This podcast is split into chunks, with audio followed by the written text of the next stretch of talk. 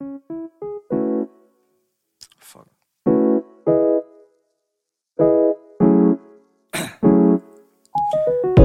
down, yeah. Uh, I've been feeling so, I've been feeling so down, yeah. Can you tell me why? Can you tell me why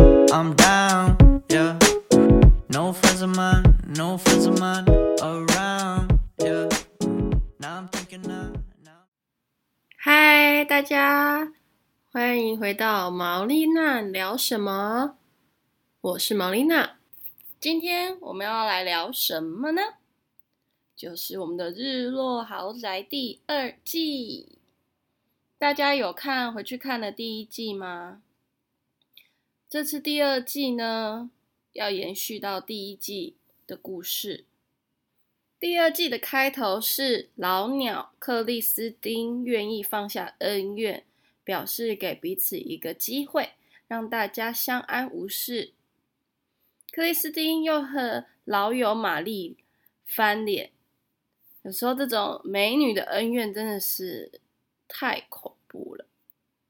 但第二季还有一个重头戏，就是他们有一个豪宅当卖点，那个豪宅是耗资美金四千四百多万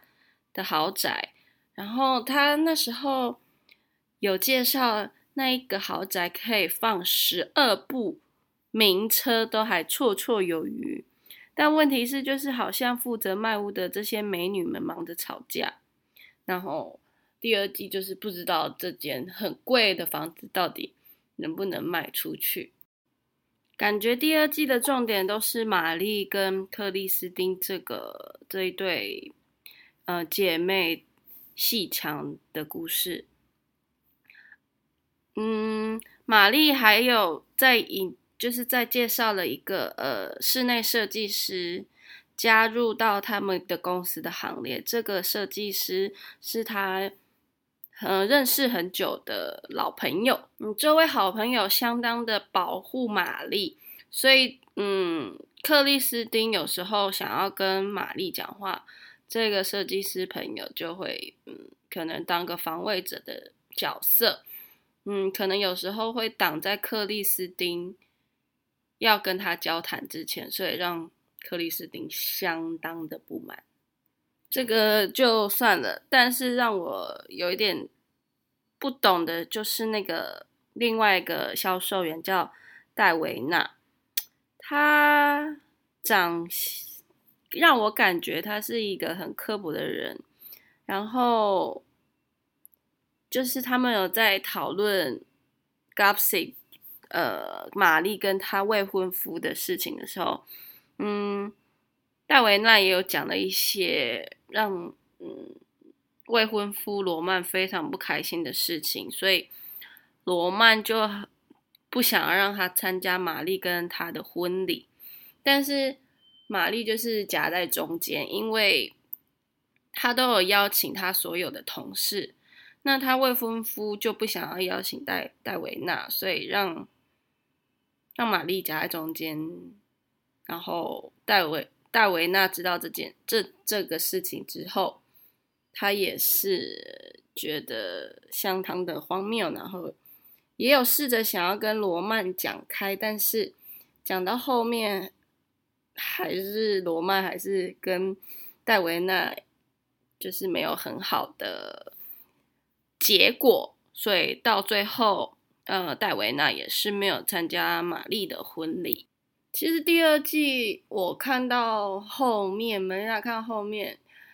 嗯，觉得有时候我会想要 快转，因为就是一直在吵架和好啊，或是又在讲别人的事情啊。但大部分，呃，卖房子的。没有占很多，有时候他们的重点会比较偏向在呃吵架这个方面，所以我建议，如果你对这种撒狗血没有兴趣的人，可以就不要看了，因为他们就是一直在撒狗血，然后吵架。但如果你很喜欢看这些，勾心斗角啊，然后讲别人坏话啊，然后又吵架啊、大翻盘啊，或大翻脸啊，这种你喜欢很这种抓马的，你可以偶尔或是没事的时候开开着，然后当声音背景也不错。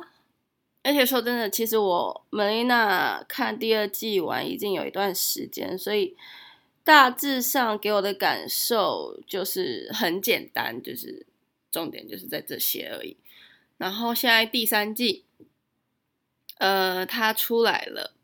而且第三季有一个爆点，就是 Chriselle，他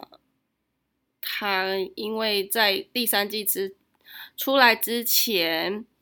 有就是跟她老公离婚的消息，所以第三季据说也有一小部分在谈论到她，因为刚好记录到那个时间点，所以会有一些画面是在记录她跟她老公离婚的部分，所以其实 Melina 也蛮期待，嗯，第三季的。呃，发展，然后因为大家也都知道，克里斯汀遇到了她未婚夫嘛，然后第三季又会换到呃克里斯汀的婚礼现场上，那个就是值得期待，因为克里斯汀是非常喜欢把事情放大的人，所以其实我也蛮期待他的婚礼可以多么的夸张。以上就是《日落豪宅》第二季。我真的觉得《日落的豪宅》第二季，呃，相对来说还好。但是我觉得玛丽很厉害的是，在她的婚礼，因为她找不到婚礼场所，所以她直接就请她的呃卖方，能不能请她的卖方，她的房子借她当婚礼的现场，然后那个卖方也答应他，结果。有一个买方想要在当天他婚礼的当天来看房子，玛丽也觉得 OK 啊，反正我也人在这里，那你就来看。然后结果玛丽就真的在他婚礼的当天带呃买方来看房子，然后一个好事就是他也在那天把它卖出去了。这就是这，我真的是觉得可能是这一季，嗯，最值得开心的地方了。喜欢日落豪宅吗？如果你有看日落豪宅的，欢迎在底下留言，跟玛丽娜、玛丽娜分享一下你的感受。嗯，那我们期待一下第三季日落豪宅吧。我是玛丽娜，玛丽娜，欢迎加入我们这个 podcast 的行列哦。拜拜。